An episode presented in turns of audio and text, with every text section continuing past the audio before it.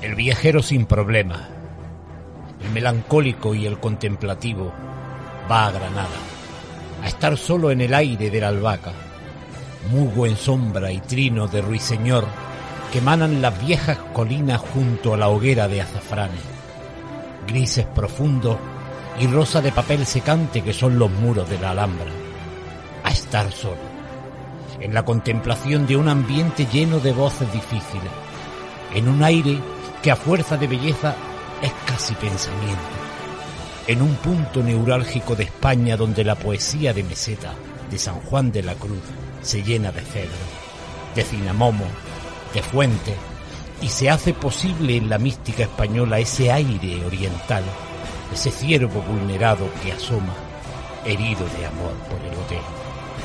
O para estar amorosamente acompañado y ver cómo la primavera vibra por dentro de los árboles, por la piel de las dedicadas columnas de mármol, y cómo suben por las cañadas arrojando a la nieve que huye asustada las bolas amarillas de los limones.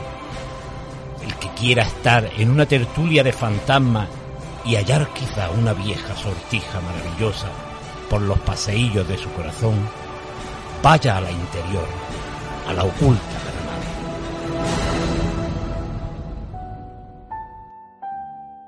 En Radio Cofrade y radiocofradegranada.com, La Oculta Granada.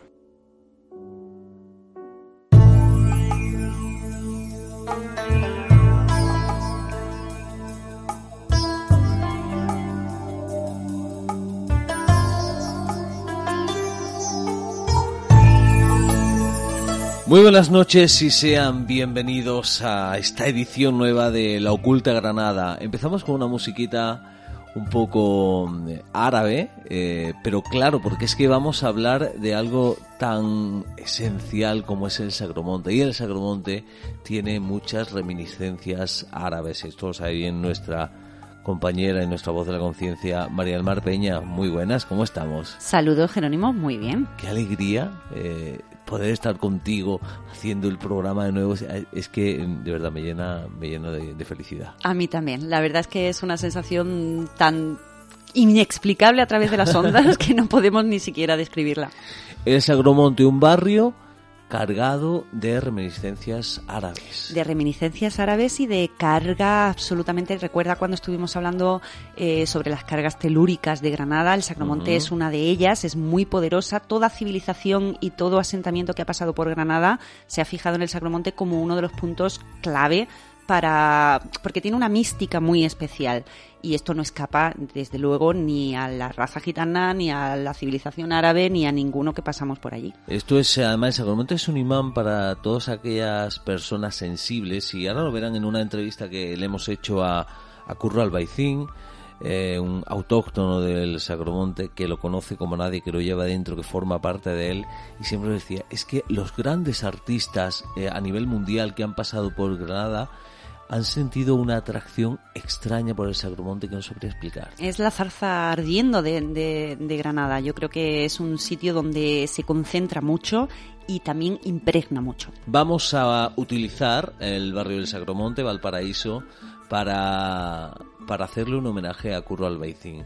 Curro Albaicín es una persona que ha dedicado su vida, más que a su arte, como él dice, a recuperar todo aquello que tiene que ver con el folclore granadino, con los bailes, los cantes de, del Sagromonte, ha luchado por el barrio como ninguno y bueno, yo creo que es bueno que aún que, lo tenemos vivo y por muchos años, 72 años tiene, eh, pues se, le vaya reconociendo y haciéndole pequeños programas homenajes. Vamos a tener una mitografía eh, que ahora vamos a hablar un poquito sobre ella en el puente a, la mitografía dedicada a Curro y a su relación con el barrio del Albaicín. Luego vamos a tener una entrevista con Curro Albaicín, que tuvimos eh, en su cueva una entrevista muy comprometida de Curro, donde se abre en canal. Además, él está ahora mismo en un, en un momento de su vida sensible eh, donde es capaz de sacar lo, mejor de él, que bueno, eh, bueno, es que estar con Curro es como querer tirarte toda la vida hablando. Eh, para después tener una entrevista con una persona fantástica que ya ha estado en la Culta Granada, con Consuelo Toledo, ella es la directora del Grupo Municipal de Bailes Regionales del Ayuntamiento de Granada, y vamos a hablar de todos esos cantes y bailes del Sagromonte que se han ido recuperando y que gracias a grupos como este eh, pues los tenemos latentes hoy en día. María del Mar, ¿qué te parece si nos vamos al puente? Comenzamos. Este.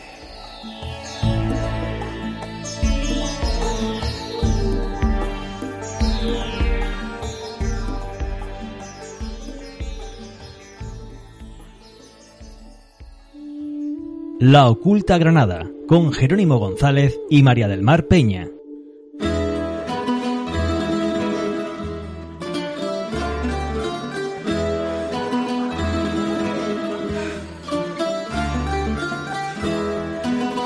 Bueno, yo creo que para el puente no está mal utilizar eh, la zambra de Estrella Morente para, para ir metiéndonos un poquito en, todo lo que vamos a escuchar, que además tiene un tinte lorquiano que a mí me ha fascinado, María del Mar.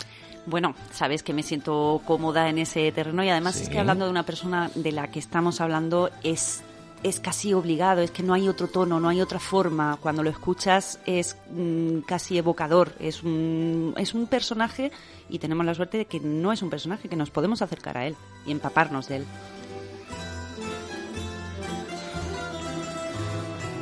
Además, la bandurria, que es algo que nos cuenta lo ocurrió en la entrevista, que es uno de los instrumentos que se metieron en, eh, en todos los bailes y los cantes de, de Segromonte. Bueno, ¿qué vamos a tener en, la mitografía de hoy con Curro? Pues la mitografía de hoy es un tanto especial porque, como decimos, mm, es la primera vez en la Oculta Granada que no traemos a un personaje que tengamos que evocar. No es un personaje desconocido del cual queramos reseñar detalles o al cual queramos contarle a la gente alguna anécdota. Eh, para anécdotas ya está él. Eh, Curro, al, Curro Albaicín es, es un libro, es un baúl, es un museo en sí mismo como persona, tenemos la suerte de poder acercarnos a él y por eso esta mitografía no es tan eh, de contar detalles o de acumular datos de historia, sino es un poco sí, es un reflejo quizá lorquiano, porque así ha salido y porque no podía ser de otra forma. Es amante absoluto de Federico. Lo es, lo es, y, y, uno de los que mejor puede comprender qué es lo que escribía Federico y qué es lo que estaba pensando. Precisamente en ese enfrentamiento de, digamos, un enfrentamiento de curro consigo mismo, con su día a día, con su propia memoria, con esa voz interna que lo anima cada segundo de su existencia a luchar en una lucha que, tiene sus frutos para nosotros, pero yo creo que para él no, está, no tiene todos los frutos que merecería.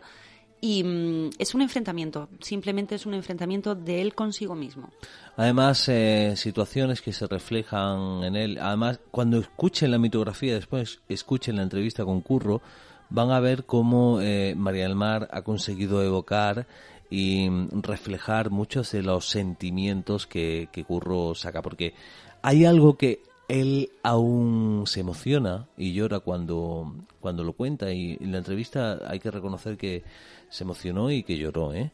Eh, y es las inundaciones del Sacromonte. Para él fue como si lo desgarraran absolutamente de su tierra. Y es que Granada debería haberse sentido tan desgarrada como él. Eh, es un suceso tan impactante, tan lleno de tragedia, tan lleno de tan cambio radical de lo que era Granada y de lo que era el Sacromonte para Granada que, bueno, ahí ha quedado perdido en el tiempo, tenemos algunas referencias, sí, hay muchísimas referencias en hemeroteca al suceso, pero creo que el granadino no es consciente de lo que le fue arrancado de cuajo de, de, su propio cuerpo. Si Federico y Curro se hubieran conocido, ¿tú te imaginas ese tándem? hubiera sido la gloria de Granada, la que no, la que no tenemos, la que no tenemos, hubiera sido mm, una fuente inagotable de, producción artística, de sueño, de magia, de embrujo. Mm, nos queda soñarlo. Yo creo que Granada le debe mucho a Curro. Eh, el día que una vez hablamos con Marina Heredia y nos decía, el día que no haya gente como Curro, que nos falten esta gente, yo no sé qué va a pasar ni qué va a ser de los cantes de Granada, los cantes del Sagromonte, de la cultura, del folclore. Y creo que Granada está en deuda con él y mm, necesita, necesita que al menos se le respalde en todas las iniciativas que, que haga. Él nos decía, es que yo no, o sea, no pido que me reconozcan mi trabajo, pero pido que al menos me apoyen en las iniciativas que tengo para poder sacar adelante los cantes y los costumbrismos de, de Granada. Es que Curro es una persona que ya no, no, no, no, no vive como persona, vive por su idea, vive por su trabajo, vive por aquello en lo que cree. Y creo que bueno, no tenemos por qué rendir ningún homenaje a la persona que deberíamos, porque en otros sitios se hace y en otros sitios se tiene, cada cual tiene el espacio que, que, que merece. Aquí en Granada no, desde luego. Pero ya no es por, por curro, es por lo que hace, es por nosotros, porque es que es Granada la que debería estar agradecida y la que se beneficia de eso. Eh, yo creo que estamos en disposición de callarnos nosotros. Bueno, tampoco nos callamos mucho porque seguimos hablando largo y continuo, pero escuchar esta mitografía y dejarnos llevar por, bueno, por la voz evocadora de Curro en esa entrevista, porque además hay una cosa que a mí me encanta de él y es hablar con la libertad que le da los años, la experiencia la pasión, el amor y el convencimiento absoluto por lo que hace. Sobre todo el convencimiento. Cuando estás seguro de algo, ya puedes luchar contra viento y marea, que estás seguro.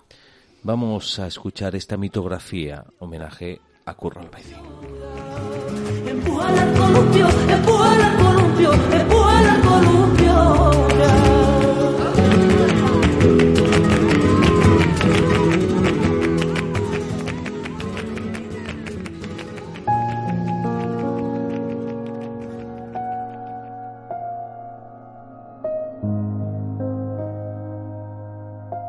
Las mitografías de la oculta Granada.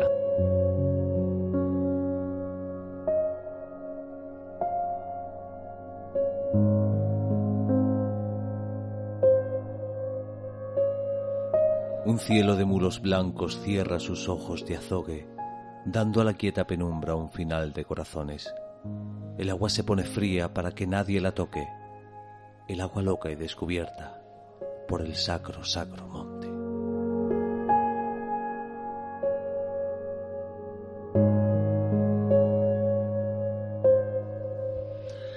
Buenos días, buenos días. ¿Acaso alguno es malo? Pasa que dicen buenos días sin entender ni media de lo que hablan. Pasa que no se dan cuenta de que cada paso que dan es una herida en la tierra y en la memoria, una huella en el tiempo. Curro, ¿qué te pasa? Me pasa la vida y no se dan cuenta. Serénate, niño de luna. Eso ha sido. Te he contado que cuando chico no querían los turistas hacernos fotos conmigo. Venían con sus dineros cuando valían los dólares para vivir y se hacían fotos con los niños, que jugábamos a ser gitanos, como si no lo fuéramos desde el primer llanto. Nos poníamos así y así. Uno tocaba la guitarra, que era más grande que él. Los otros tocábamos las palmas y algunos levantaban el polvorín con un taconeo. Era un juego, y sin embargo nada se fingía. Era lo puro que palpitaba en la vena. Pero yo... Dime, curro. Yo era rubio y con los ojos azules como el cielo duro del invierno al sol que no calienta. No era bastante gitano para ello. ¿Y te duele? Los turistas salvaron esto, ¿sabes? Aún recuerdo las campanas reventando y pidiendo socorro. ¿Cuándo, curro? ¿Quién sabe? Hace unas pocas décadas, hace varias vidas, el cielo se enfureció y decidió caer en tromba sobre nosotros. Arrastró las calles, las cuevas, las vidas, las aguas bravas se lo llevaron todo, casi todo lo que fuimos. ¿Ya no sois? Todo cambia. Ya no es lo mismo. Pervive el recuerdo, se evaporó la esencia. Y temo. ¿Temes que con tu memoria se vaya la identidad de lo que fue? La gente ya no conoce el caño salvaje y puro de donde emana el flamenco, el nuestro. Mira, dentro de la cueva puedes sentirlo. Esa atmósfera que solo existe dentro y que te traspasa como un golpe, pero un golpe de los que te ponen en el mundo. Fuera ya no puedes sentirlo. ¿Acaso una caricia que cuando quieras ver de dónde viene ya no está? Curro. ¿Qué te pasa? Toda la vida llevo peleando, luchando por lo mío. ¿Por qué? ¿Qué es lo tuyo? Lo mío, lo que soy. Lo mío, lo nuestro, lo de todo. La vida avanza, es normal. Pero me resisto a dejar ir ese tesoro que yo siento en mí. Si pudieran todos sentir lo que yo siento cuando la brisa mueve las hierbas por la vereda, ¿cómo es que ya no lo sienten? ¿Qué sientes tú? La vida, la esencia, lo que soy. Hay tanta riqueza en medio de esto que parece tan pobre y abandonado. ¿Lo es? Lo es, lo es. Somos pobres y nos abandonaron. Miraron a otro lado, adelante, al futuro, yo qué sé, al progreso. Sabes que no. Lo sé. Al progreso le dicen no. Se miraron adentro, al egoísmo, a sus pechos vacíos y yermos. Lorca te hubiera amado. Lorca me ama. Me ama en cada verso, en cada una de sus palabras. No consiguieron matarlo del todo. Aunque ya no lo entienden, él sí entendió, se atrevió a beber esta esencia. Pero lo mataron. Mataron al hombre, como quieren matar el sacromonte, dejarlo morir, conservar solo el simulacro que disimule su vergüenza. Pero la esencia, la esencia, la mía, no, no permitiré que muera. ¿Sabe? Dime, Curro. A mí me dieron un tiro por Lorca. ¿Un tiro? Por recitar y grabar un disco con sus poemas. ¿Cuánto es el odio y la negrura? ¿Cuánto, niño de luna? Infinito. La estupidez no tiene límite. Pero no, Lorca vive porque la esencia está viva. Pende de un hilo, pero viva. Y tanto la odiaron que me pegaron un tiro por sus versos. Odiaron al hombre, pero en verdad lo que odian es esa esencia salvaje que no pueden entender ni controlar. ¿Qué es el Sacromonte, Curro? La vida, mi vida, mi yo. ¿Qué soy yo? Es algo inexplicable que o lo siente o no sabes nada. En la música, en los silencios y en el sentido del silencio en el arte. Es el ragaz de la guitarra. La guitarra no es el instrumento, somos nosotros. La guitarra habla y el alma obedece. Es ella quien toca a través de nosotros. Y hierve la garganta, el corazón, la sangre en las venas. Ya no hay sangre. El Sacromonte eres tú. Solo está en mí. El flamenco, el gitano, el Sacromonte no cabe en un hombre. Es eterno. Es el compás de quien llama a Dios. Cada uno de los chiquillos que corretearon aquí es Sacromonte. Ya no quedan niños. Se los llevaron. Fuimos huérfanos y teníamos padre y madre. Pero éramos huérfanos porque nuestra madre es la tierra, la verea, la cueva de roca adentrándose en las entrañas del mundo. Así nos parieron y nos arrancaron del seno de nuestra madre, Sacromonte, para dejarnos aturdidos por la vida, siempre con el regomello de no pertenecer del todo a este entorno. ¿Ya no tenéis madre? Todos tenemos madre. Óyeme, todos. Pero, ¿tú sabes cuándo arrancan la retama de la tierra donde germinó y la plantan en otro sitio? Que sí, que puede terminar floreciendo. Pero ya no es lo mismo. No es la misma planta ni la misma flor. No es el mismo aroma. Pero Curro, niño de luna, tú eres Curro. Tú eres la esencia. Y aquí me tiene, luchando, luchando siempre, desde que abro los ojos hasta que los cierro, por mi familia, por mis raíces, por mi identidad. Si dejo que eso se pierda, no me pierdo yo por el camino. ¿Quién eres, Curro? La memoria.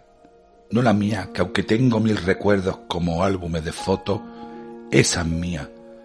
Soy la memoria de los siglos y de lo puro porque lo llevo en las venas, en la sangre, en la piel. Pues no me sueltes, Curro. ¿Quién eres? No, no voy a soltarte. ¿Quién eres? El sol y la brisa que no existen en ninguna otra parte, gitanito rubio. ¿Quién eres? ¿Quién? La luna, recortando la silueta de la colina y cayendo por Valparaíso. La brisa que susurra lenguas antiguas. Ese ardor en la garganta curro, ese que no se puede callar. No me sueltes. No, no te suelto. En ti vivo y viviré. La memoria de un mundo, de un rincón, de un universo. La memoria del Sacromonte, tu madre, tu tierra, tu esencia. Yo soy la soleá y zambra, tu sombra que relumbra por los rincones. Cada vez que respiro, tú respiras en mí. Yo soy Curro, memoria del Sacromonte.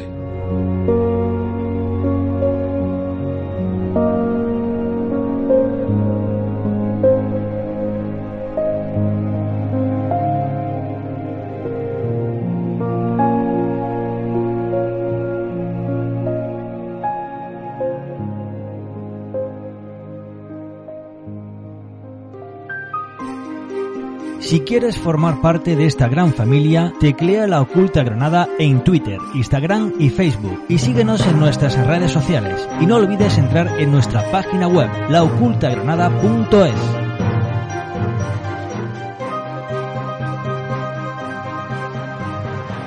Eh, ha sido el responsable de recuperar mucho de la cultura del, del Sacromonte, de Granada. Granada le debe mucho y bueno, yo creo que sobra un poco el currículum de, de su personal. Es Curro Albaicín, muy buenas y muchas gracias por recibirnos en tu cueva. Encantado. Curro, eh, el Sacromonte, eh, ¿qué, ¿qué, es para ti? O sea, ¿qué significa el Sacromonte para ti? Mira, el Sacromonte es muy fuerte para mí, porque haber nacido en un barrio con estas características, cuando vivíamos 4.000 personas, y esto era un hervidero de niños chicos desnudos por ahí pidiéndolo a los extranjeros, luego ese flamenco tan bueno que se hizo. A mí de pequeño, sería porque yo soy un niño, era ya un niño sensible. Me gustaba estar nada más con la gente mayor. Entonces a mí me contaban historias que yo alucinaba. Yo nunca jugué al fútbol, yo no jugaba con los niños, yo me iba con mis viejos porque me enseñaban, porque me, me contaban. Por ejemplo, yo tenía un compadre nuestro que le decíamos compadre porque mi madre bautizó a una hija, entonces ya éramos todos compadres y me iba con mi, compadre el cagachín, Fraquito el cagachín, y nos íbamos al río, y él había sido canastero de joven, y me, enseñaba los cantes de, que cuando cortaban la caña, y esas letras, todas esas letras tan bonitas, pues esas letras es las que después las he recuperado y he estado luchando, porque llevo toda la vida entera luchando por, por esto. Para mí, y yo al Sagromonte le, le tenía como un deber de, de, de, de darle lo que yo sentí, lo que me, me había dado el barrio. Entonces, ¿cómo lo iba a hacer? Pues recuperándolo todo lo que pude, de todo lo que yo sabía, más lo que yo eh, escuché de mis viejos, lo que los viejos me han contado. Entonces, esa ha sido mi, mi trayectoria en mi vida, más que artísticamente, me tenía que haber dedicado más a mi arte, yo tenía que haber hecho discos de, de poesía, haber discos, y no, no me dediqué más a lo mío, me dediqué más a la recuperación de todo el barrio. Era como mi deber, de yo devolverle al barrio lo que el barrio me dio a mí. El barrio, el Sacromonte para mí mi vida, fíjate tú que me he vuelto a vivir, yo viví en un Carmen durante 30 años en el Albaicín y al final he terminado en mi cueva, que vivo aquí en la cueva, que es lo que yo quería, es lo que yo siento, vivir aquí, aquí donde, donde nací. El Sacromonte es muy fuerte para mí y Granada en sí. Porque a ti de la cueva no te sacan, ya no la no, A mí me sacan ya de la cueva entre cuatro. Yo ya no me voy de aquí en mi vida. Oye, ¿cómo recuerdas eh, en tu infancia eh, todo lo que bebías del flamenco de puro de aquí de, de Sacromonte? Lo recuerdo con mucha nostalgia porque mi familia eran las cabreras, que eran todas cantadoras. Mi madre era cantadora, María la Cabrera, mi tía Angustia, mi tía La Parranda, mis primas eran todas cantadoras. Entonces, pues, eso pues me, a mí me influenció mucho en mi manera de ser, en mi manera de vivir y estaba ahí siempre, siempre luchando. He luchado mucho con los políticos por la infraestructura del barrio que está abandonado todavía después de tantos años, después de, las inundaciones del 63. Esto se quedó muerto, desierto, y todas las cuevas hundían, todas las cuevas caían. Entonces yo quería también que se arregle, que eso no lo he conseguido. Es cuando me dan algún premio y yo digo, bueno, ¿por qué me dan un premio si verdaderamente lo que yo quería que se arregle no se ha arreglado? Sigue todo igual. Y lo, la parte artística que he recuperado ha sido a base de mi trabajo y de mi dinero. Eso no, eso no lo ha hecho y no quiero presumir de nada. No lo ha hecho ningún artista en Granada. Todos los artistas grandes que han salido, artistas, han ido a su arte y han, han prosperado su arte, pero nadie ha preocupado por, por, por, por el Sagromonte con profundidad nadie.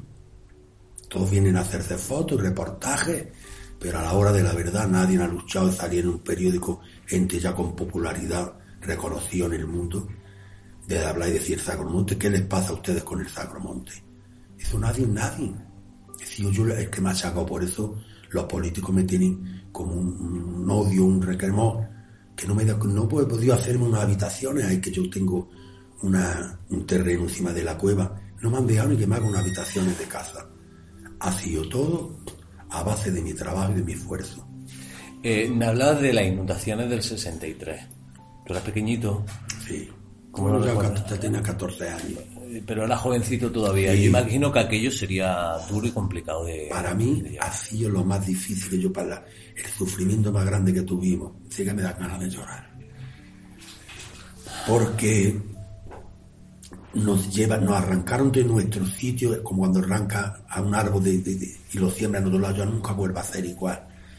De separarnos de todos los amigos, de toda la familia, fue muy duro. Eso fue, nos vimos tirados en la calle sin dinero, sin ropa, sin muebles, nada, tiraditos en la calle, nos llevaron a unas chabolas hechas con el cemento todavía blando, pusimos los, camastros que no eran ni camas, se quedaron allí para toda la vida, no los pudimos ya quitar luego.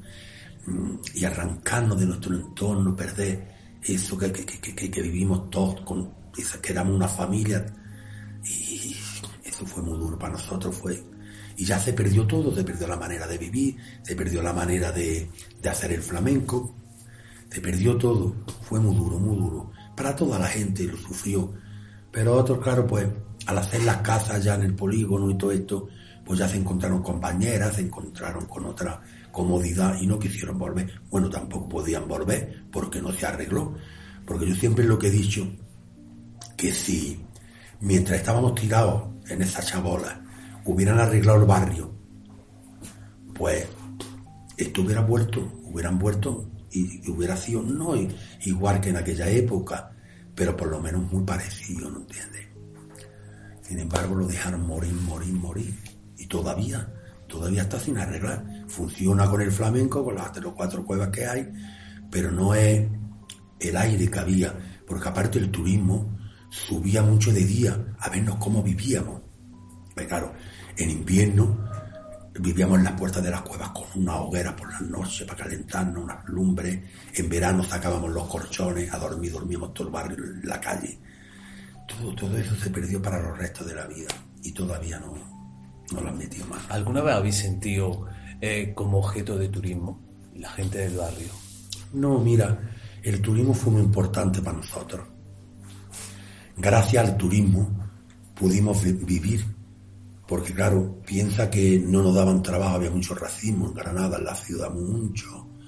A los del Sagromonte no nos daban trabajo en ningún sitio de, pues, de, de otra cosa. Era nada más, nos teníamos que dedicar a los oficios que hacían los antiguos, los carderos, los- las fraguas, las canastas, la mimbre, y entonces al, al venir ya el turismo, pues vendíamos nuestro arte para el turismo y siempre estaremos agradecidos porque nos quitó mucha miseria el turismo. Siempre estamos agradecidos, ¿no? No nos vimos nunca explotados ni... Eh, eres un artista polifacético, por todos lados. O sea, ha- ha- has bailado, has cantado, has escrito, has recitado. ¿Cómo se, o sea, ¿Cómo se llega a todo eso? ¿Cómo se tiene la capacidad de tanto? Pues yo no lo sé, yo tampoco lo sé, nada más que yo, como me gustaba tanto mi arte, pues claro, yo quería hacer, pues la juventud pues te, te va a llevar, no por ser famoso, yo nunca intenté ser famoso ni pensé, yo en mi mente, yo no me veía con un nombre, no, yo me veía con un artista pues de zambra, de tablao, de, pues como tantos cantando, bailando, pero nunca, y sin embargo, pues claro, a base de mi trabajo, me lo reconoce el público. Me la reconoció, no me la reconoció los políticos ni, ni la gente culta, como se suele decir, los cultos, porque dicen que, que los cultos son, pero los, los no cultos, los analfabetos, somos los que verdaderamente hacemos la historia. Porque Ahí. gracias a ti eh, se ha recuperado mucho. Sí, no es cosa de, de- de ego ni nada. No, pero es cierto. Pero es así, es así. Hoy se está cantando todos los cantes antiguos porque lo he recuperado yo. Es así. Y he tenido mucha, porque todo el mundo que ha venido a que yo recupere, hacerme reportajes, hacerme vídeos, hacerme... Después han quedado todos con el dinero, se han beneficiado todos, que dicen, bueno, ya vamos a dejar dinero, pero por lo menos que me se reconozca en mi tierra lo que yo he hecho. Para nada, para nada, para nada.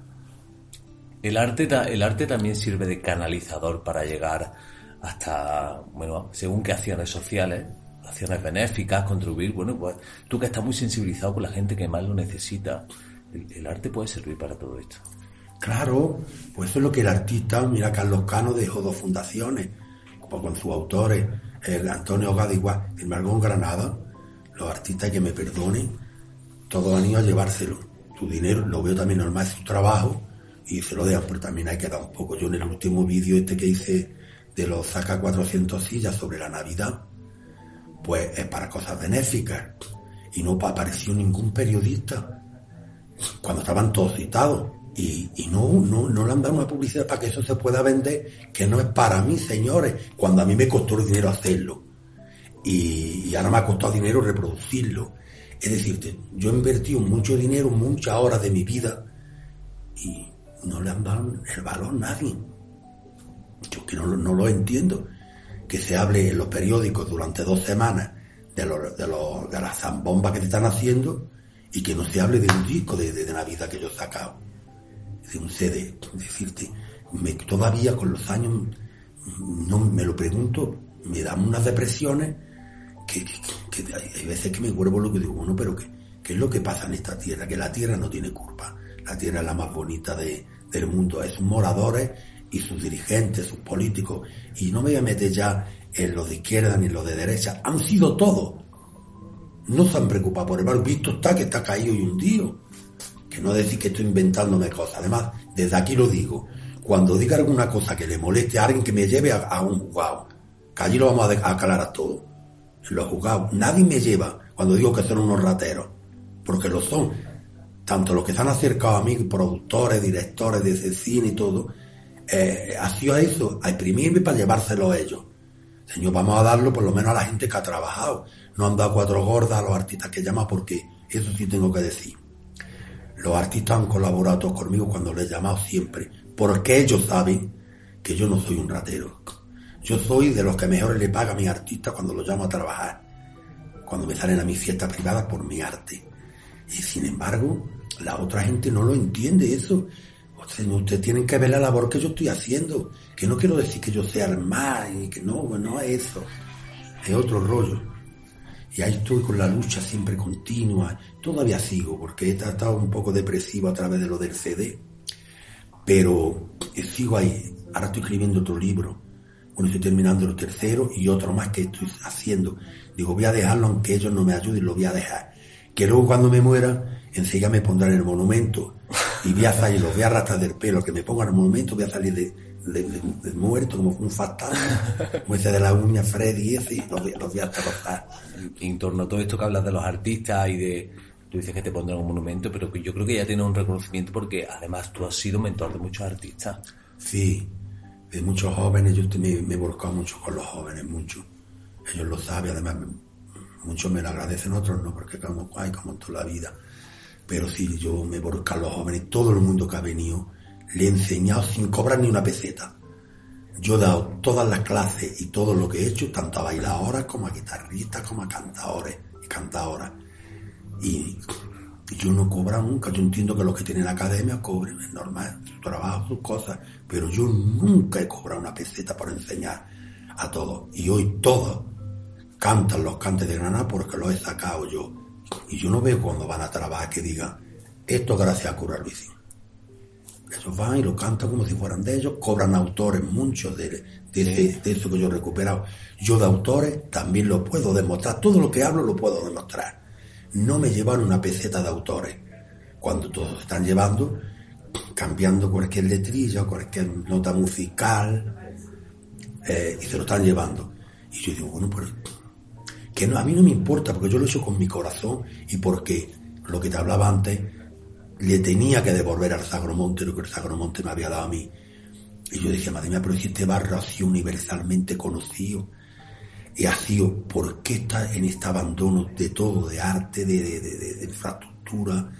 ¿Por qué sigue todavía así? ¿Por qué no toman los políticos conciencia de que esto es una joya para la ciudad que vive del turismo? Que Granada vive del turismo.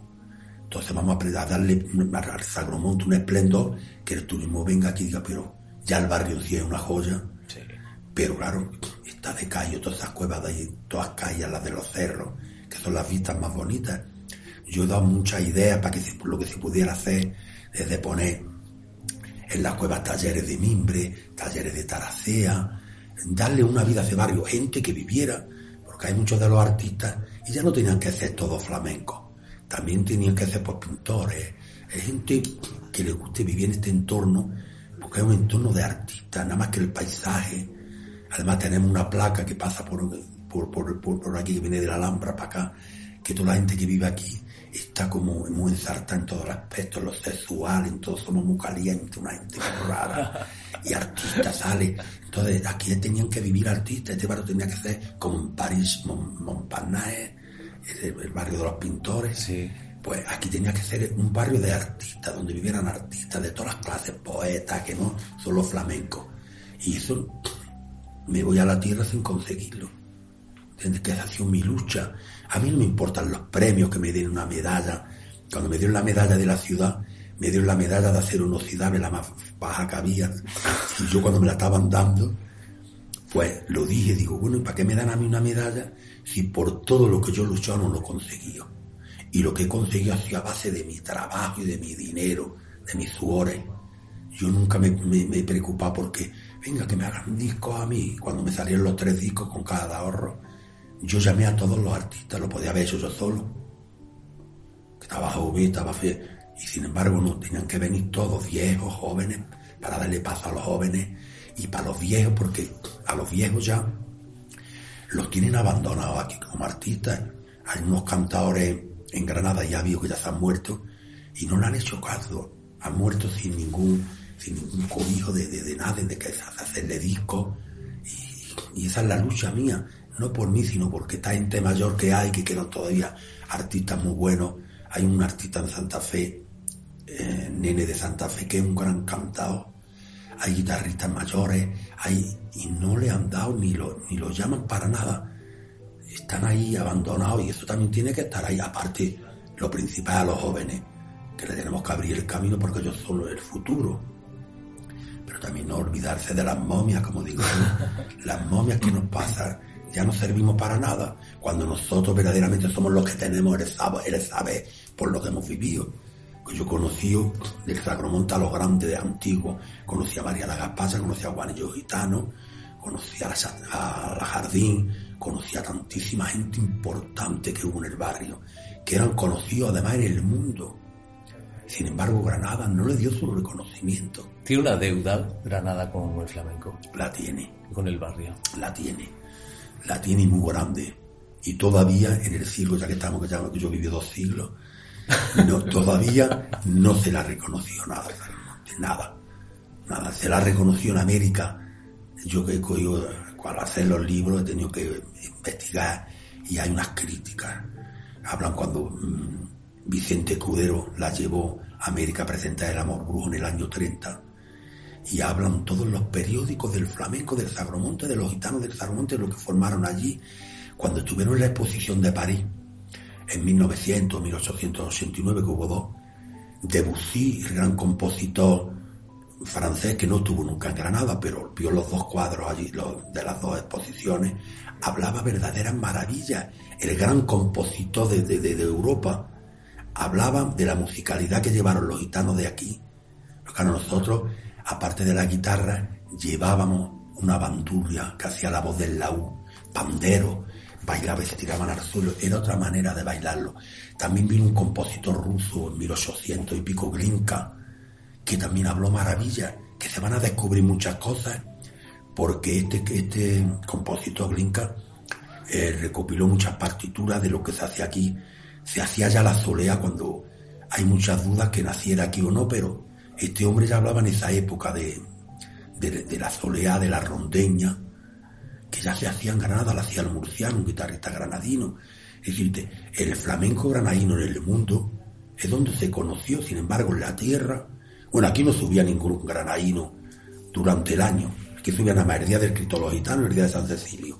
Este barrio era como una isla. Nosotros tampoco queríamos Barça. Nosotros decíamos, vamos a Granada como si viviéramos en Pamplona. Vamos a Granada. Y vamos a la, Plaza Nueva. Este le debe mucho Granada al Sagromonte. A ver si la gente que viene hace algo, ya no conmigo, ¿no? pero por lo menos que le ayuda a la gente joven que está saliendo buena, que hay muy buenos artistas jóvenes. Y esa ha sido mi lucha toda mi vida. Sin embargo, em, la gente internacional, los grandes artistas, grandes políticos internacionales, han, han llegado al Sagromonte como si fuera un imán. Eso directamente. Eso es. Ya has visto que en los años 50 minutos la gente de Hollywood vinieron a bajar, Betty Davis, vino Chartoé, Thorson West, Jules Brinne, Anthony Quinn, bueno, vinieron cientos, todos los reyes de Europa, todos los reyes de los países árabes, los presidentes de América. Mi madre, como estaba en la zambra y le pilló toda esa época, me lo contaba cuando le bailaron a Eva Perón en los jardines de Espartal. Una otra cosa que te voy a decir, fíjate tú si aquí en Granada no se le ha dado importancia al, flamenco granadino, que el festival de música y danza de Granada del año 52 lo inauguró la zambra del Sagormonte, la zambra de los Amayas y no hay ninguna reseña en la historia del festival. Claro, pusieron Antonio como el que lo inauguraba, sí, pero la primera fue la zambra en, la placeta de los Aljibes. Hicieron un espectáculo maravilloso con una coreografía, metieron a unos artistas muy importantes también del flamenco que estaban casados con gente de aquí, como Juan Barea, Rafael Farina. Venía aparte de la zambra, la primera parte la hizo la zambra y la hizo, y luego los artistas estos que venían. Yo he ofrecido hacer lo que se hizo en el 52, porque lo sé porque me lo dijo mi madre y la gente de aquella época que yo la conocí. Y se hizo como un espectáculo abajo, que no quiero decirte a nadie hasta que no lo haga, si no lo hago yo me lo llevo para la, para la tumba. Ya de todas formas, no me están haciendo caso, pero es decirte la poca, el poco cariño que se le tiene al flamenco nuestro. En el año 22, lo que formó la Zambra en el año 22, cuando lo de Lorca el primer concurso de cante hondo, todos los periodistas y poetas como Unamuno escriben, Unamuno es que no me acuerdo de la poesía entero, pero dice, no le hace falta a la zambra palacio hecho a mano, comparado con la Alhambra. Fue la que formó el mogollón, bueno, ahora viene el año 22, y espero de que la zambra esté ahí, porque tiene que estar, porque que lean, no que no saben tanto, que lean los libros, a ver, la que formó el taco si no fue la zambra.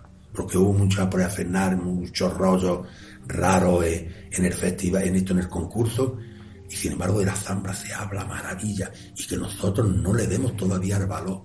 Sin embargo, mira cómo viene de turismo a la cueva calle abierta, todavía buscando eso que le hablaron sus abuelos y su gente, a los extranjeros. Y, claro, cuando ven el flamenco en una cueva es diferente a como se ve en un escenario porque aquí lo estás parpando, aquí estás bailando en el centro y está, el cliente está ahí.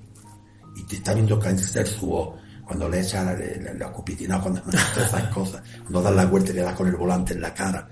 Todo eso es una cosa diferente. Nunca voy a decir que nuestro flamenco fuera el mejor, pero era totalmente diferente a todo el flamenco que había en España. Era una pureza, aquí se bailaba con mucha fuerza, porque como se bailaba en el suelo, tenían que apretar. Claro, cuando llegaban a un escenario, rompían los escenarios. Yo sé de artistas que se fueron a Madrid que casi todos triunfaron. Y la gente decía, pero con esta gente cómo puede tener tanto la mujer como el hombre. ¿Cómo pueden tener esa fuerza? Y éramos diferentes. Y eso no se ha reconocido en Granada todavía. Eh, yo cuando entré a la cueva he visto el cuadro de Lorca, lo primero. Eh, ¿Tú crees que habría que hacer un poco lo que hizo Lorca? Coger esa esencia de, Granada, del flamenco, de lo que en verdad es. Bueno, no como él, porque casi que es imposible, ¿no? Pero. Claro, eso es lo que, eso es lo que se tenía que hacer. Mira, eh, Lorca, cuando escribió Romancero, y eso, él tuvo mucho contacto con el Sagromonte, porque él subía a la Abadía, que era un colegio mayor donde estudiaba, y estaba estudiando en aquella época ahí Rafael de León, el gran poeta que nadie también un poco le ha hecho caso porque escribió canciones españolas, que él no escribió canciones españolas, escribió poemas y de ahí se cogieron, de esos poemas se cogió para la canción. Y entonces subía mucho y se separaba aquí con los gitanos. Yo, mi tía, se acuerda de que mi tía Angustia estuvo en el festival, en el primer concurso de cante hondo y se quedaba escuchando canciones, falla lo mismo, y, y cogía y cogía letras. Federico, por ejemplo, hay una cosa que hace, que claro, la, transporta a la poesía. Es hace lo de la de Soledad Montoya, La pena negra, hace una estrofa que dice, por abajo canta el río, volante de cielo y hoja, con flores de calabaza la nueva luz se corona, o pena de los gitanos, pena limpia y siempre sola, o pena de cauce oculto y madrugadas remotas. Pues hay esa estrofa que hay, es de una letra nuestra que hacemos en la arborea, que dice, ole salero, lo callo mío, las calabazas han florecido. Claro, escogía las letras y, la, y las pasaba a sus poemas. Es decir, mucha gente importante que, que pasó por Granada, que hablaron de Granada Maravilla y del Sagromonte. Y, y eso es lo que hay que hacer, intentar lo nuestro. Pues aquí viene gente de fuera, ya no en el flamenco, en cualquier música, y le dan un valor y le dan una cosa que muy bien, son buenos artistas y gloria. Sin embargo, a los nuestros todavía no se le da el valor. ¿Granada le da el valor a Lorca que tiene? ¿O se utiliza más como proyección internacional? Se utiliza. A Federico lo han utilizado. Eh, hombre, hay gente sensible que, que, que, que lo adoramos, que lo que ha sido por, por el cariño de su poesía maravillosa, porque no porque sea de Granada y porque lo mataran, tanto que dicen Lorca fue famoso porque lo mataron, no oiga usted. Lorca fue famoso por esa maravilla de obra que vosotros la interrumpisteis porque lo matasteis, porque hay como un dicho en Granada siempre que dice que se puede esperar de una tierra que tapa su río y mata a sus poetas. La tierra no tiene culpa, somos los moradores de la tierra, la tierra es la más bonita del mundo, pero la gente, es lo que hablábamos, es muy pasota, los granadinos, mira que yo, verdad que me siento muy querido por los granadinos, que yo voy por la calle y me paran, no me dejan, curro y esto y curro, me da mucha alegría, pero teníamos que ser más, más valientes y salir cuando hay una manifestación y volcán y decirle a los políticos que esto no está, que esto no es así lo que están haciendo. Bueno, pero después de saber cómo está España, que hablamos ahora de Sagromonte, Sagromonte es un barrio, España entera mira cómo está. ¿Cómo, ¿En qué momento personal estás, Curro? Bueno, tú Ya sabes- con la hechura de los años Sí. y con el reposo. Sí, bueno, estoy tranquilo, veo la vida de otra manera, pero estoy muy quemado, estoy como yo digo, estoy como Juana de Arco, quemado en la hoguera. Por eso, por que no nos hacen caso, no ayudan tampoco a nadie, se, se confían, como no entienden, que tampoco les exijo a los políticos que entiendan de flamenco, pero tienen que buscar a gente que entienda y ver también las trayectorias de los artistas, lo que han hecho, para poderlos ayudar, seguir ayudándole, pero no, no saben de flamenco, no tienen ni idea, ni idea. Y entonces cometen una serie de errores, les dan las cosas a gente siempre el amallismo. Yo como le he puesto las cosas tan claras a los políticos, me han hecho un boicot de tal manera que no puedo edificarme una habitación encima de mi cueva para vivir. No puedo, sin embargo, todo el mundo ha hecho lo que ha querido, los extranjeros han hecho todo lo que han querido. La gente ha hecho casa hasta con piscina en el techo, ahí en la fuentecilla, en lo harto, y que a nosotros, a los de aquí, no nos den ni arreglar las cuevas, que, que ya no nos dejan ni, hacer nada. Y a mí, sobre todo, ha sido conmigo, han hecho una injusticia y no me quejo sí por mí, por mi arte, que yo haya sido más famoso como artista o que hubiera grabado muchos discos, pero por lo menos si estáis viendo lo que estoy haciendo de la recuperación, que es a base de mi trabajo y de mi dinero, y que no me echéis una mano para nada, para nada. Yo creo que a Granada le pasó una cosa cuando expulsaron a los árabes, los engañaron y los echaron, de ser la ciudad de la seda, de ser el reino de Granada que era, y de la cultura que había, y se quedó, cayó como una maldición sobre la ciudad, que todavía no ha vuelto a salir de ese, de ese bache, todavía está en ese hoyo. Eh, la gente también somos muy raros, porque saben la caótica, esa nos pobló con toda la delincuencia que había en España. Nos metió aquí, entonces somos muy raros, ¿verdad? Que no somos el andaluz este simpático, dicharachero, con amor por su tierra. Aquí que me perdonen, pero no hay amor por nuestra tierra. No hay, te encuentras muchas trabas cuando va a pedir algo, cuando va a hacer algo, te ponen. Yo llevé en el año 86, cuando ya empecé a recuperar fuerte todos los bailes, llevé un cuadro de gente mayor de 80 años. Nos dieron en toda España, formemos un taco. Eh, estuvimos en la Cumbre Flamenca de Madrid, estuvimos en la Bienal de Sevilla de Madrid, estuvimos en los festivales de Córdoba. Aquí nos dieron dos actuaciones en Isabel la Católica.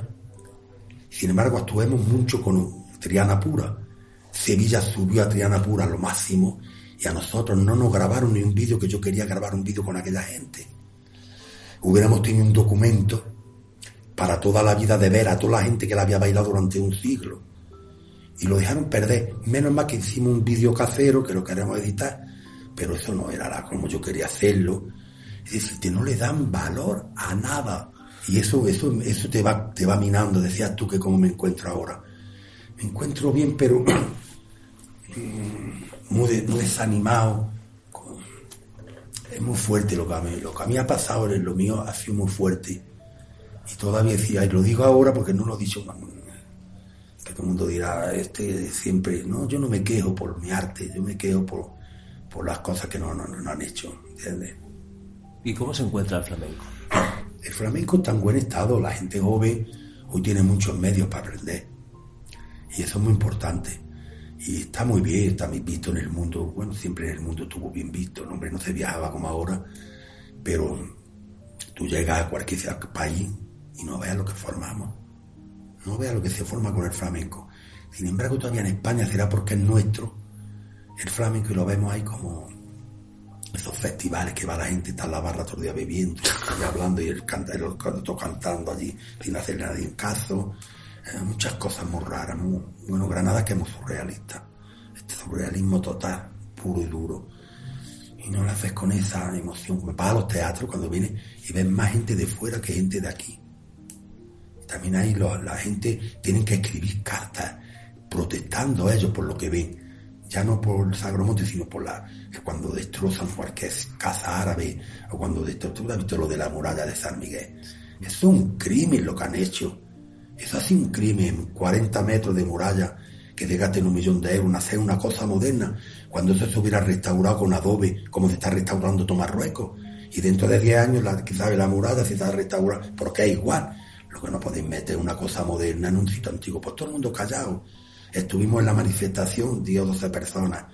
Cuando pusieron la bomba en la Alhambra, que no explotó menos mal, fuimos a la manifestación, no pudimos hacer la manifestación porque no fue gente y querían tirar las joyas de la corona, que todo el mundo está con la Alhambra, la Alhambra, la Alhambra. Es la maravilla de las maravillas, pero Granada tiene otras maravillas que podían estar muy bien cuidadas para que el turismo, que es de lo que vivimos, venga y se encuentre. Si esto estuviera en Málaga, siempre lo decimos, en Málaga o en Sevilla, esto estaría como una patena, esto estaría, sería una maravilla. Para... Sin embargo, está abandonado total. Que está, está caído, todas esas cuevas caídas, llenas de basura, esas vistas que hay desde arriba. Esto sigue igual. Curro, es un placer estar contigo, aprender y saber y beber de la, de la sabiduría de, de, la gente que ha vivido esta tierra mucho tiempo. Muchas gracias a vosotros y vosotros que sois jóvenes y estáis en medio de esto, pues por lo menos intentad decir lo que se entere la gente, ya no por mí, sino por el barrio, por Granada y por la gente joven que viene, que es lo que hay que mirar a la gente que viene joven, que, hay que darle su, su sitio, sus cosas.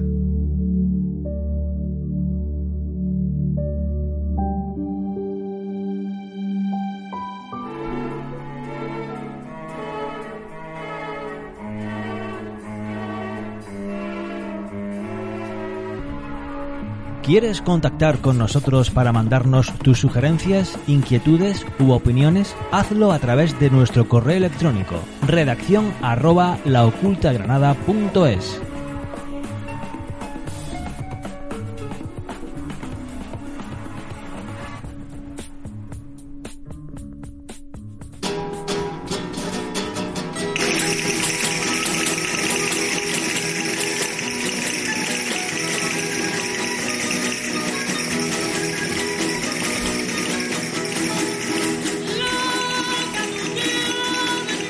Están escuchando ustedes en la Oculta Granada La Cachucha, es uno de, los cantes y los bailes del Sacromonte. ¿Y por qué? Bueno, pues este programa que le estamos eh, dedicando a Curra Albaicín y a todo el costumbrismo que, que se sucede en Granada, los bailes que se han recuperado, los cantes, Hoy queríamos tener a una persona que, bueno, es una de las responsables de que, como gente, como Curro Albaicín, pues se estén recuperando y manteniendo todo este tipo de cosas. Ella es eh, Consuelo Toledo, que es la directora del, eh, del Grupo Municipal de Bailes Regionales del Ayuntamiento. Chelo, muy buenas. Buenas. Bienvenida a Culta Granada otra vez. Pues muchísimas gracias. Es la segunda vez que estás con nosotros. Sí, sí, y además es que me encanta venir aquí a hablar con vosotros porque estoy como en mi casa. Hombre, estás como en tu casa. Y además decías tú antes de empezar, vamos a estar a gusto con, con temas que, que, vamos, que son de Granada y que son importantes.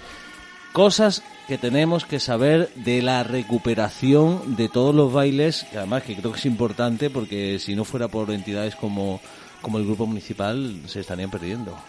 Bueno, mira, nosotros en el grupo municipal es que eh, no podemos olvidar que es que el grupo municipal de bailes regionales de Granada está en Granada y que eh, tenemos ahí ese sacromonte tan hermoso, tan, tan maravilloso a nivel cultural, a nivel de investigación. Y entonces eh, en el grupo, allá por el año no sé si 86, 87, el, el director que había entonces de baile, Miguel Medina, pues eh, empezó montando una zambra y, y, todo lo que alrededor de ella, que nosotros le llamamos el ritual de la boda gitana, con todo el respeto, porque yo sé eh, que mm, es meternos ¿no? en, un, en una parte muy personal de, mm, del Sacromonte y de una etnia que es la gitana que mm, yo admiro y, y, además tengo muchos amigos y, y respeto en grado superlativo. Entonces, pues se hizo una representación de la boda y, y entonces, pues nosotros tenemos la alboreá, tenemos una zambra, tenemos la mosca. Mira, tenemos mira, mira la, mosca, mira la mosca. Pero no sé si tú sabes que la mosca es la que aporta la parte picante. Picantona. A, la boda. Y, y entonces, además en la mosca hay una cosa muy interesante y es que eh, se, se interpretaba ¿no? con guitarras con bandurrias, con panderos y, no es por nada, pero ya sabes que esos instrumentos son más folclóricos imposibles. Es decir, pues mm, eh, en, esta, en esta representación de la boda, pues hemos intentado darle a, cada parte su, su toque mm, de manera que mm, lo más respetuosa posible porque nosotros sabemos lo importante, por ejemplo, que es en una boda gitana, ¿no? El, ritual de la honra de la novia y, entonces nosotros lo hacemos desde el, respeto más grande del mundo y cuando la representamos en cualquier parte a la que vamos, no solamente aquí dentro de España, sino también fuera. Este año hemos estado en Cerdeña el verano pasado. Eh, explicamos intentamos explicar y si no, pues a través de algún traductor el, ritual que nosotros estamos intentando representar y, estamos intentando que la gente mm, sienta ese respeto hacia esas costumbres tan ancestrales que hay en nuestro Sacromonte. Eh, ya que estás hablando de la boda gitana que representa el grupo municipal, ¿qué partes tiene? Para pues que podamos mm, reconocerlo cuando vayamos Pues mira, nosotros normalmente dentro de la boda pues mm, metemos bailes del Sacromonte que a lo mejor pues en una boda gitana pues se baila muchas cosas dependiendo de, de lo que a cada uno le sale en ese momento que es lo maravilloso que tienen las bodas gitanas. Entonces nosotros hacemos una introducción donde se representa ¿no? Eh, que la novia era virgen, entonces cuando realmente empieza la fiesta, eh, entonces empezamos mm, haciendo una pequeña entradita con una bulería que, que, hacemos en plan, yo le llamo como desordenado, ¿no? Echando cada uno así el sentimiento que tiene dentro y luego hacemos el fandango de Granada o el fandango del albaicín, que, que bueno, mm, para mí es, de una preciosidad que es sencillo, pero a la vez con nuestras nuestras letras, de nuestro avellano, de nuestra granada, de nuestro corazón. Y, y, luego hacemos la farruca del Sacromonte, que también es un baile muy bonito, con muchísima elegancia. Es que te estaba buscando el fandango de Granada. Ah, vale. Para que lo escuchemos un poquito, que, que lo sepamos, ¿no? que vayamos identificándolo. Por supuesto.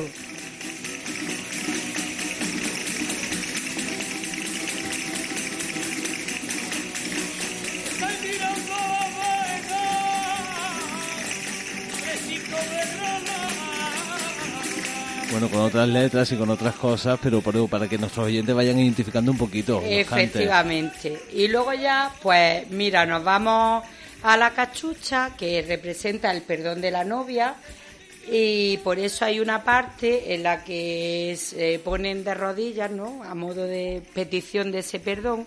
Y luego, hombre, la parte picante que es la, la mosca, ¿no? Con nosotros la bailamos pues bueno, simulando pues las que somos más mayores en el grupo con las más jóvenes y de manera picante en el círculo, pues roneando un poco con los chicos que están alrededor nuestra a la voz de mosca, ¿no? Y así intentando que, ellos vean que queremos temita con, con ellos, ¿no?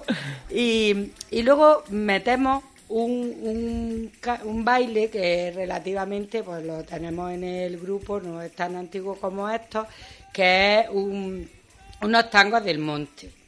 Porque yo tenía muchísimas ganas, son tan bonitos, tan particulares nuestros bailes, que entonces yo hablé con mi amigo Antonio Vallejo, que como sabéis es el director de la Escuela de Flamenco de la Municipal de Flamenco y la Reina Sofía, y le dije, oye Antonio, montanos unos tangos, porque yo quiero que sean tangos de, del monte monte. Entonces nos montó unos tangos que nosotros bailamos con, un, con unas ganas y, y, gracias a él, que además se brindó en el minuto cero y lo hizo con un gusto y un baile precioso. Y luego, pues bailan los novios, una zambra, que a la gente le suele encantar.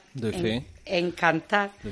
Porque cuando ven a esa novia en el suelo, que piensan que se ha caído y luego se levanta con esa soltura para arriba y luego ya bailamos todos en lo que es la alborea, donde a los novios se le, se le sube en alto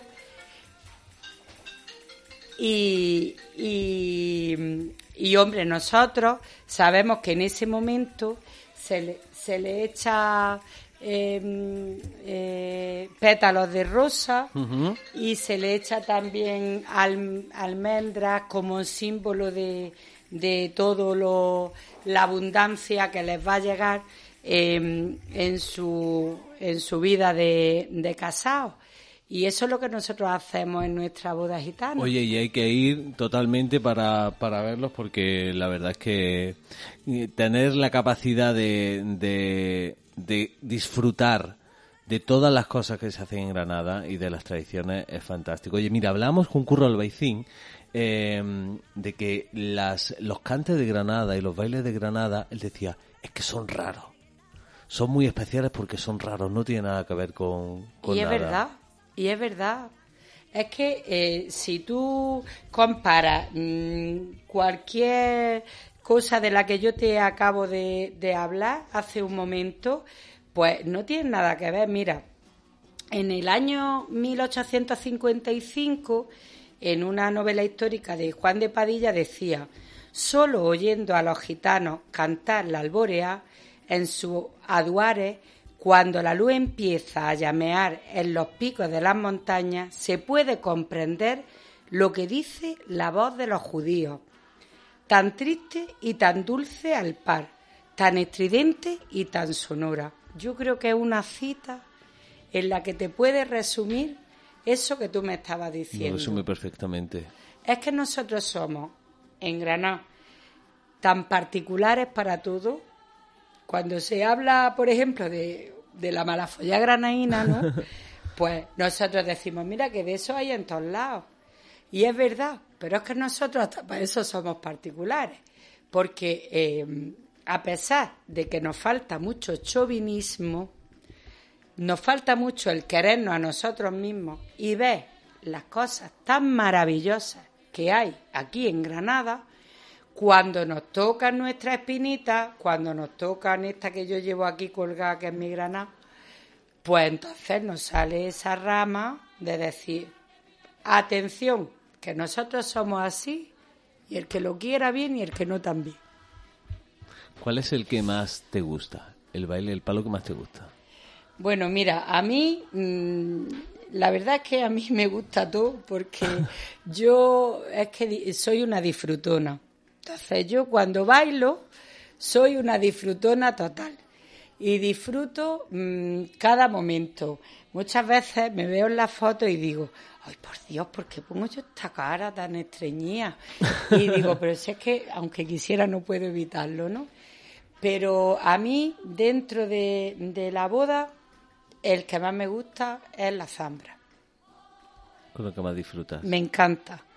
Porque en la zambra, ¿sabes qué pasa? Que cuando tú bailas en grupo, pues tú no bailas tú solo, bailas con todo el mundo. Y como mm, estos son rituales teatralizados, se trata de que se vea lo más bonito posible dentro de un escenario. Cuando ellos lo hacen en su ambiente y muy bien que hacen, cada uno hace lo que quiere y disfruta como le sale de dentro. Pero claro, ya estamos hablando de otras historias cuando te subes a lo alto de un escenario.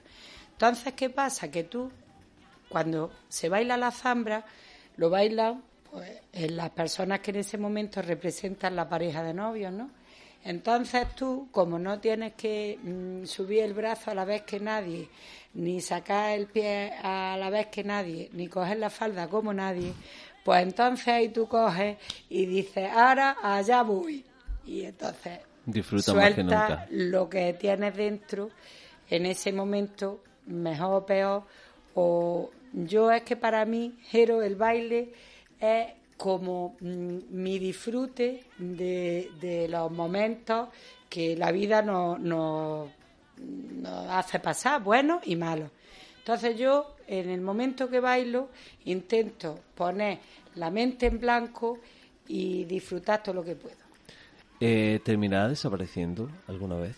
Espero que no. Espero que no. Mira, yo te voy a contar una cosa que a mí es que me lo mandó una madre de mis niñas de la escuela de folclore y me llegó tan al corazón que la tengo que contar. Mira, fue eh, nosotros tenemos niños y niñas, menos niños por desgracia que niñas, pero bueno, también hay desde los tres años. Y entonces venían tres hermanillas y dice, entonces me escribe la madre Mm, un día me escribe y me dice, mira, te voy a contar una cosa porque sé que te vas a poner llena de orgullo al máximo. Dice, hoy han celebrado en el Colegio de las Niñas el Día de Andalucía. Y entonces la seño le ha preguntado a cada una que de dónde son, si eran de Andalucía o de fuera, cada una pues, con su sentimiento. Y dice, dice, ¿sabes lo que le ha dicho Julia? Dice, señor, yo soy de Granada como la reja. Entonces, espero y deseo que mm, mm, lo, que nosotros estamos intentando conservar y transmitir, pues mm, no se pierda nunca, porque es una cosa tan maravillosa el, el que hay atesorado en los corazones de la gente que vive el folclore, que, que no quiero que se pierda, que no, que yo me niego. No, seguro que no se pierde. Chelo, antes de terminar, hablabas de la reja. Vamos a escucharla, ¿vale? Si esto quiere funcionar.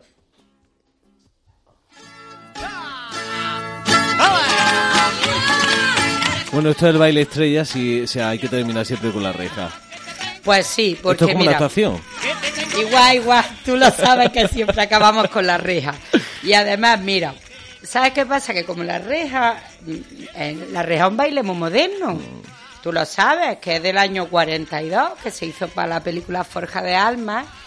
Y, y entonces, pues, se, se eligieron tres temas de Granada, que fue el que los novios pelaban la pava en la reja, que es la primera letra, la marcha del rey Boabdil y por último, pues como no, nuestra patrona, la, Virgen de las Angustias, ¿no? Pues em, como la verdad que quien hizo la letra, que, que fue el maestro Salguero, el organista de la catedral en aquel momento, pues fue muy listo porque ¿Qué, ¿Qué, era lo que representaba la alegría total? Pues el aire de tanguillo, entonces lo hice en aire de tanguillo. Y cuando nosotros hacemos la reja en cualquier sitio, pues luego yo tengo que ir con el, con el pendrive dejando la reja, ¿no? Este año en Cerdeña todo el mundo cantaba la reja. Los grupos que había de distintas partes del mundo decían, pero hoy bailaréis el dale, que dale, que dale, toma, que toma, que toma. Entonces, pues la verdad que nosotros lo llevamos a gala y a orgullo, que, la gente conozca nuestra, mm, nuestra historia, porque no es más que historia lo que se cuentan en las canciones, nuestra historia, pues a través de esta, de esta reja nuestra que tanto tanto le gusta a la gente así que y tanta alegría nos da. Hombre pues muchísimas muchas bueno, Chelo, muchas gracias por estar con nosotros en la Oculta Granada, por disfrutar de tu sapiencia y de tu experiencia y, y bueno, y de tu presencia también, claro. Gracias a vosotros porque el transmitir nuestras tradiciones es súper importante. Entonces, cada vez que queráis, aquí estaré. Gracias.